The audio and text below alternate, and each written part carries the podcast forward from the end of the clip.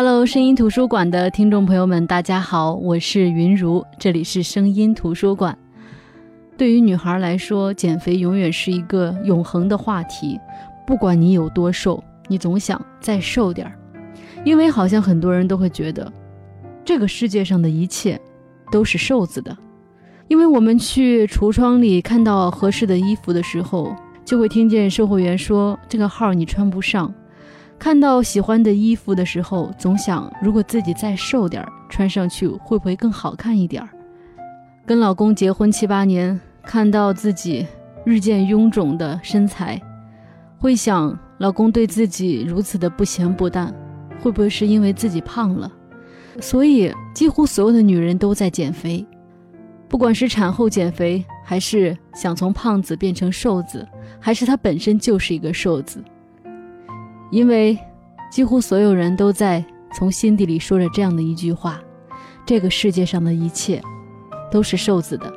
所以你很难想象得到，当我看到这一本书的名字叫《这个世界上的一切都是瘦子的》，我会多么激动！我真的是急不可耐的就把这本书给买了下来。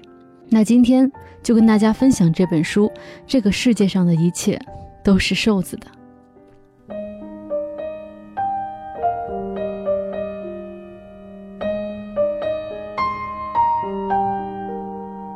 这个世界上的一切都是瘦子的。作者是当红作家荞麦。荞麦呢，其实就是我们平常熟悉的一种植物，也是一种粮食。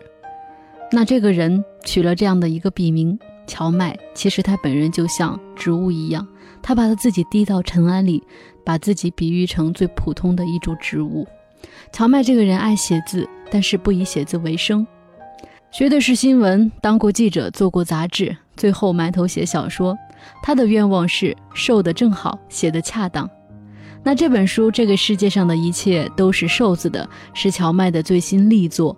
这本书呢，不但完整的收录了豆瓣阅读两部超高人气的作品，《这个世界上的一切都是瘦子的》和《便利店》同名的文章呢，我是最早之前读过的。后来我发现。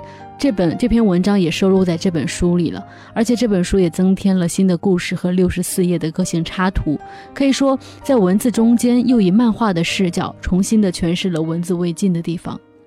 那这本书也延续了乔麦一贯冷静的风格，可以说是用近乎冰冷的笔触去写的，也刻意不暴露他内心的温情。他写钢筋水泥下光怪陆离的情感，但是却温暖着无数爱情的边缘人，其中。我刚才提到的这篇人气作品《这个世界上的一切都是瘦子的》这篇文章呢，可以说是颇具争议性的，引发了网络的热议。但在这个丧心病狂的题目下，隐藏的却是全书最温情的作品。所以说，现在云如带你翻开这本书，《这个世界上的一切都是瘦子的》，这将是你今天晚上绝对不会后悔的完美邂逅。首先，我说这本书的装帧非常好，它是我书架上几乎为数不多的那样的，就是中式的用线去穿成的书。虽然感觉好像时时刻刻都会散掉，但是穿的还是非常结实的。这本书的封面是绿色的，以一种漫画的形式和字体来设计这个封面。这个世界上的一切都是瘦子的。我刚开始以为这本书呢是讲。现在的女人都是如何如何减肥的？讲现在瘦子在这个世界上的地位有多么高，他们获得成功有哪些便利？但是翻开这本书之后，你会发现自己真的错了。这本书呢，可以说是一个一个的故事组成的，所以说这本书呢，其实也是一个故事的合集。这里边主要讲述了十个故事，这十个故事分别是关于爱、孤独、逝去以及追寻不回的时光。当我看到第一个故事的时候，就被这个故事吸引了，同时也被这本书吸引了。这个故事的名字叫《今年夏天我们住在海底世界》，里面包含了太多太多我喜欢的元素，比如说青春，比如说科特·科本，还有海底世界，是发生在一群年轻人身上的故事。这群年轻人呢，他们在青春的时候相伴，但是因为爱情，因为友情，他们相互折磨。也许这样的故事在每一个人青春年少的那段岁月当中都出现过，相爱的却不能在一起，在一起的却不相爱。有时候也会常常纳闷，说为什么这么你情我愿的事，明明是我喜欢你，咱们在一起好吧？好啊，我也喜欢你，这两句话就能解决的问题，为什么在感情的世界里总会变得这么复杂？后来慢慢琢磨，慢慢琢磨就明白了，这是因为人都隔着心，隔一层，你不知道那张平静的脸下面是不是也和你一样正翻涌着波澜，所以。你不敢先敞开自己的内心，因为你害怕，如果他只是走进去，拧两下你那扑腾扑腾的小心脏就走了，最后受伤的、流泪的、滴血的，就只有你自己而已。所以说，很多人在面对爱情的时候都非常的恐惧。在这个故事里，在这篇叫《今年夏天我们住在海底世界》这个故事里，大明、苏丽。小鱼和栗子，他们四个人在大学的时候一起组乐队。大明和小鱼呢，是高中的时候就是恋爱关系。可是大明心底里喜欢栗子，栗子也喜欢大明。可是正是因为大明对于小鱼感情的恐惧，让栗子以为大明喜欢的是小鱼。恐惧呢，让苏丽这个大男孩以为小鱼喜欢的是大明。恐惧让大明以为栗子喜欢的是苏丽。乱吗？听上去是不是很乱？可是看了故事你就知道，不乱。看了故事你就知道，这群放荡的少年，被这种所谓的爱的恐惧折磨成了什么样。故事中最让我动容的地方是大明单独带着栗子去看北极熊那里。大明说，那只被关在笼子里的孤独的北极熊之所以颓然沉默，是因为他在思念另一只玩具北极熊，他以为那是他的玩伴儿。而那只玩具熊的名字就叫做栗子。当大明对着北极熊说：“过来，快来看吧，栗子回来了”的时候，你的心真的会疼一下，甚至眼泪都会夺眶而出。那种感觉就好像是我们也曾经是那只北极熊，我们的栗子，我们曾经的爱，我们曾经的青春回来了。其实和这些故事一样，在看其他故事，你会觉得作者乔麦所写的无非就是一些都市年轻人的儿女情长、爱恨离别。但是，看了这本书之后，在我看来，这样的一本书是一种必要的写作。就像契诃夫曾经说过，人们并不跑到北极从冰山上摔下来，他们去的是办公室，跟老婆吵架，喝白菜汤。有人会对这类题材表现出不屑，认为不够严肃，但是在我的偏见里，这种认为不够严肃的态度，才是真正的不严肃，因为他们赤裸裸地无视这个社会真实存在的伤痕，而刻意去追寻一种大起大落的历史苦难和宏大叙事。正是因为我的这种偏见，我特别喜欢看这种小故事，看这种很疼痛但是很温暖的故事。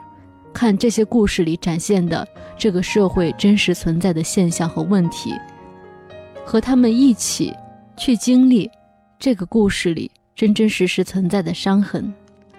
当然，也许会有人说，真实的生活是粗糙而琐碎的，并不是像乔麦的这本小说里所呈现的那般光滑而平整。这一否定，其实在某种程度上是在否定文学创造的本身。但是在我看来，引发人们进行文学创作的一个最强烈的动机，就是他试图去摆脱生活那种令人痛苦的粗糙状态和没完没了的琐碎和乏味。世界上的一切都属于瘦子，最初是发在豆瓣阅读上的。那会儿，作者乔麦已经开始写一些非常纯文学的小说。乔麦经常强调自己是个三十多岁的女人，有时半开玩笑，有时严肃正经。作为一个少有的承认年龄并正视年龄的女性写作者，关于三十岁，我觉得她真的有很多话要说。于是，用《这个世界上的一切都是瘦子的》这本挣扎着变成大人的小说，把其中的文学性瞬间变成故事讲了出来。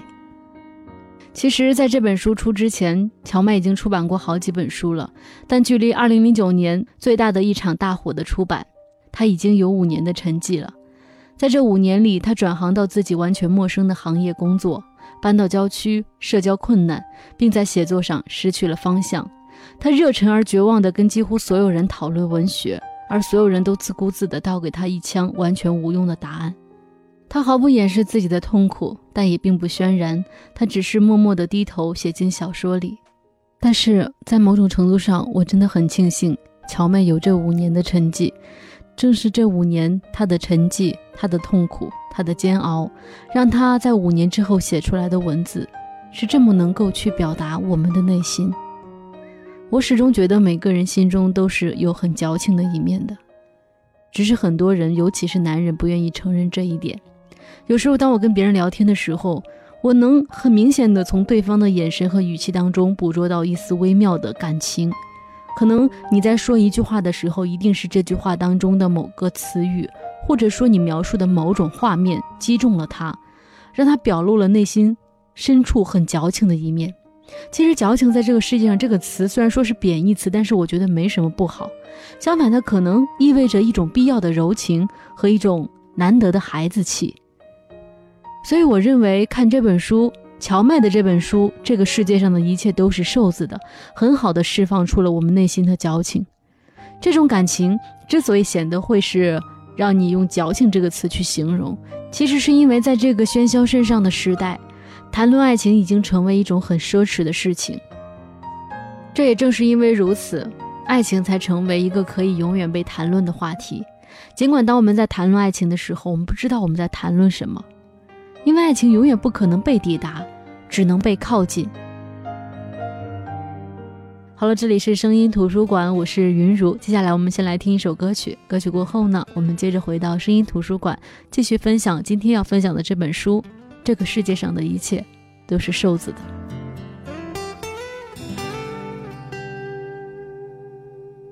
再会吧，我的爱人，爱有多深？让我们如今还是难舍难分，有太多动人的歌，太美的梦，陪我们曾经相爱黎明黄昏。外面是辽阔天空，温暖和风，和许多等着你去实现的梦。请带着爱过的心，我的祝福。今后不再思念，不再回首。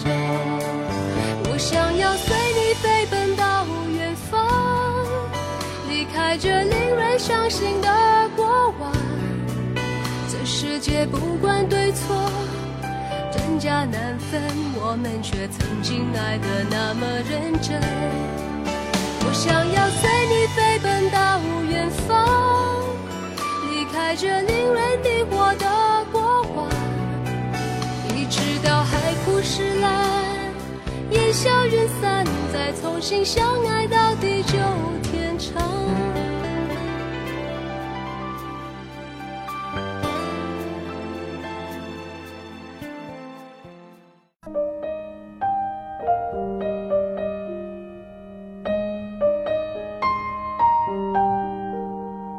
好的，我是云如，这里是声音图书馆。今天呢，我们要分享的这本书呢，是这个世界上的一切都是瘦子的，作者是乔麦。之前跟大家说，其实这里面有一篇同名的故事呢，就叫《这个世界上的一切都是瘦子的》。我相信很多人也都看过这个故事，因为这个故事当时在网络上非常的有名。后来呢，作者乔麦把他之前写的几个故事合集出了这本书，并把这个最出名的故事的名字命名成了这个书的书名。那接下来呢？我想跟大家分享一下这个故事。这个世界上一切都是瘦子的。他知道自己胖，但却努力忘记这一点，避开镜子，总穿着宽宽大大的衣服。他只爱又高又矮的胖子，那样两个人站在一起的时候，自己最起码可以显得娇小一些。对于食物的热爱摧毁了他所有关于减肥的努力。三十岁的时候。他独自住在市中心旧小区五十平方米的公寓内，睡不着的时候就穿上高跟鞋在厨房炖红烧肉。当肉香弥漫出来的时候，他会站在窗口抽支烟。深夜会见到一两个同样睡不着的老人在楼下巷子里像梦游的影子一样走来走去。醉醺醺的年轻人扶着墙吐，夜归的女人脸上总是带着快死掉一样落寞的表情。他从没有想过要住到郊区去，而是无可救药的爱着市中心令人绝望的烟火气。大概因为我胖吧，他这样想。他并不想回到唐朝去，但还是觉得自己生错了时代。T 台上走的都是零号的模特，窄窄扁扁，好像是纸折出来的一样。商场里好看的衣服，通通只有小码。看到胖子走进去，营业员往往果断地说：“ 不好意思，你可能穿不下。”男人们当然喜欢大胸的女人，但要求同时是要细腰的。过了三十后，父母开始意识到之前的过度乐观。他们一直觉得长得喜庆容易嫁，旺夫又好生养，但世道已经不是这么运转了。有时候他们打电话过来，好像也有点不好意思。他觉得自己在等待，但到底在等待什么，他也不知道。比较讽刺的是，他偏偏是一个摄影师，最常打交道的就是各种各样的瘦子。女模特固然瘦到随时会被折断，男模特也都是细手细脚，像是一辈子都没吃过饭。这群代表着美的肉体，装着空洞，只关心美的灵魂，看着他时好像面对着另外一个物种。怎么可以这样？他几乎可以听到他们内心沉重的诧异。但熟悉了之后，他们莫名其妙的都对他产生了一种超常的亲昵。好像是情不自禁去亲近一个火堆一只庞大温暖的兽。他们一群表情淡漠的美人聚会时，会硬拖着他去，好像他才是这个圈子的核心。他不太爱他们的喧嚣，总是推辞。最活跃的那个女孩是叫小丹的，就喊起来：“哎呀，兰波，你就是不喜欢和我们玩。”小丹身高一米七七，看上去体重还不到九十斤。兰波只要看到她，就一阵心虚。希望自己躲得远远的，但小丹不是很识趣，总爱凑到兰波身边，用手肘顶着他，捏他的手臂，大叫大笑，凉凉软软的，好舒服。兰波非常尴尬，但也并没有生气，因为小丹那么可爱，有种纯真，让人不好意思责怪他。他跟这个广告公司的合作已经由来已久了，因为老板是他同学。高中时，他们俩做同桌，一样的胖，一样的被笑。他不介意，沉静的坐在课桌前看小说，而同桌的男生却不行，经常跳起来跟人打架。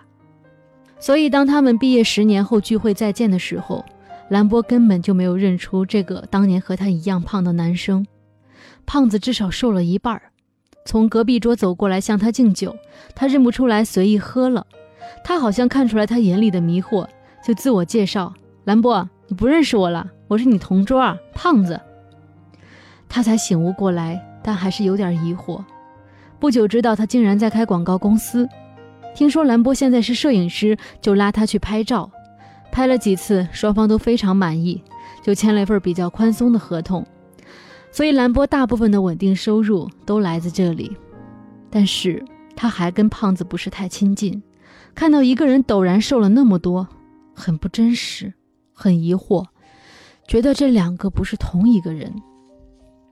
小丹就觉得胖子很帅，经常在大家聊天的时候说到胖子，都是一脸崇拜。啊，老板好帅，而且很有趣。兰波听了只觉得很搞笑，心里说那是你没见过他高中时的蠢样。偶尔胖子来探班，小丹总是第一个冲上去，声音比以往嗲了几倍。老板，老板，你该请我们吃饭了。我们都拍得好累，胖子立刻眉开眼笑，领着他们去吃饭。一群俊男美女拥进饭店，气势非常惊人。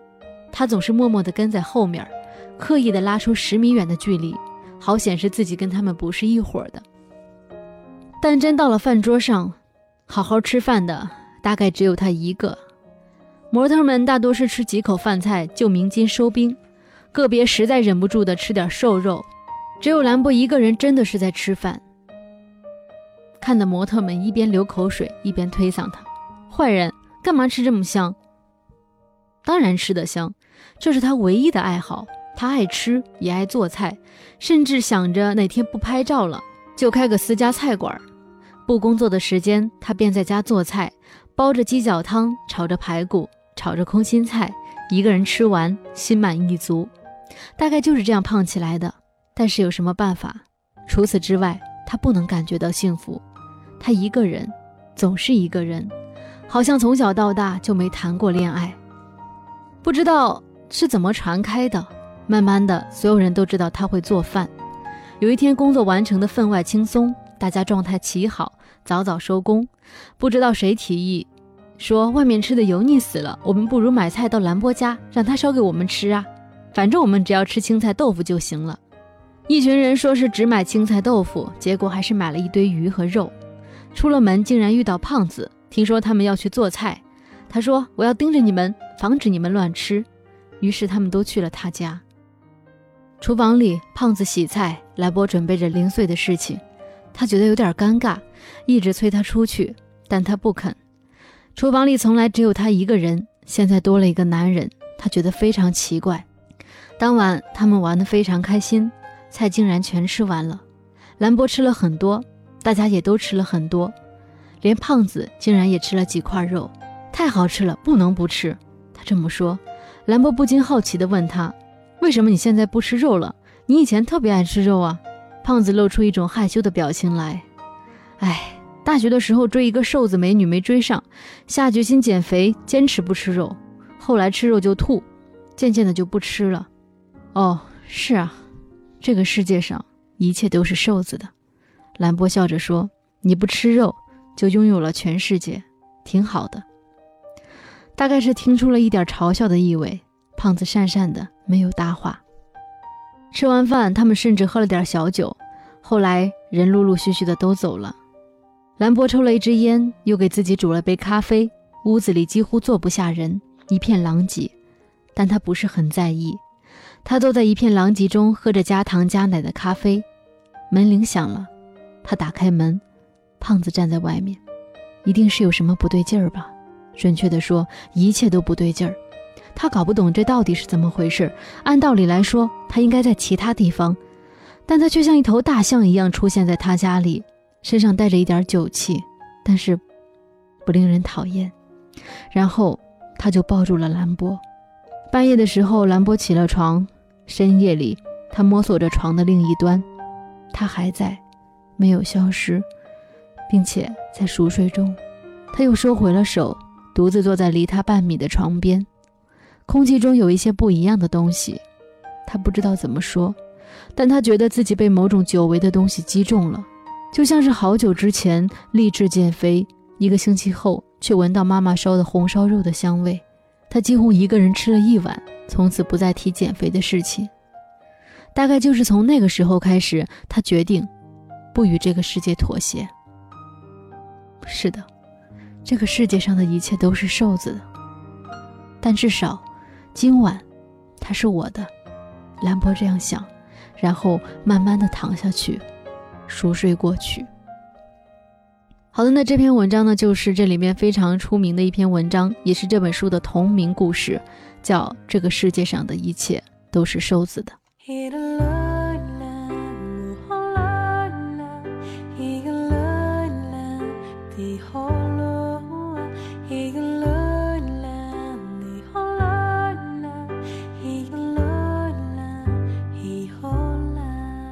今天跟大家分享的这本书呢，就是荞麦最新的作品《这个世界上的一切都是瘦子的》。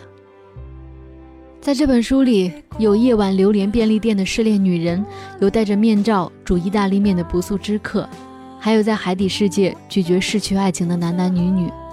在这本书里，有一群不合时宜的人，演绎着不合时宜的爱情故事，就像都市里每天都在上演的情感故事。也许没有开始就悄然落幕，也许只是在原地踟蹰，冷漠面对着一切的分离。也许到最后的最后。已经不清楚，忘掉的是伤痛，还是爱情本身。这本书是荞麦写给所有徘徊在爱的边缘的人的故事，就像是失意的时候坐在身边的朋友。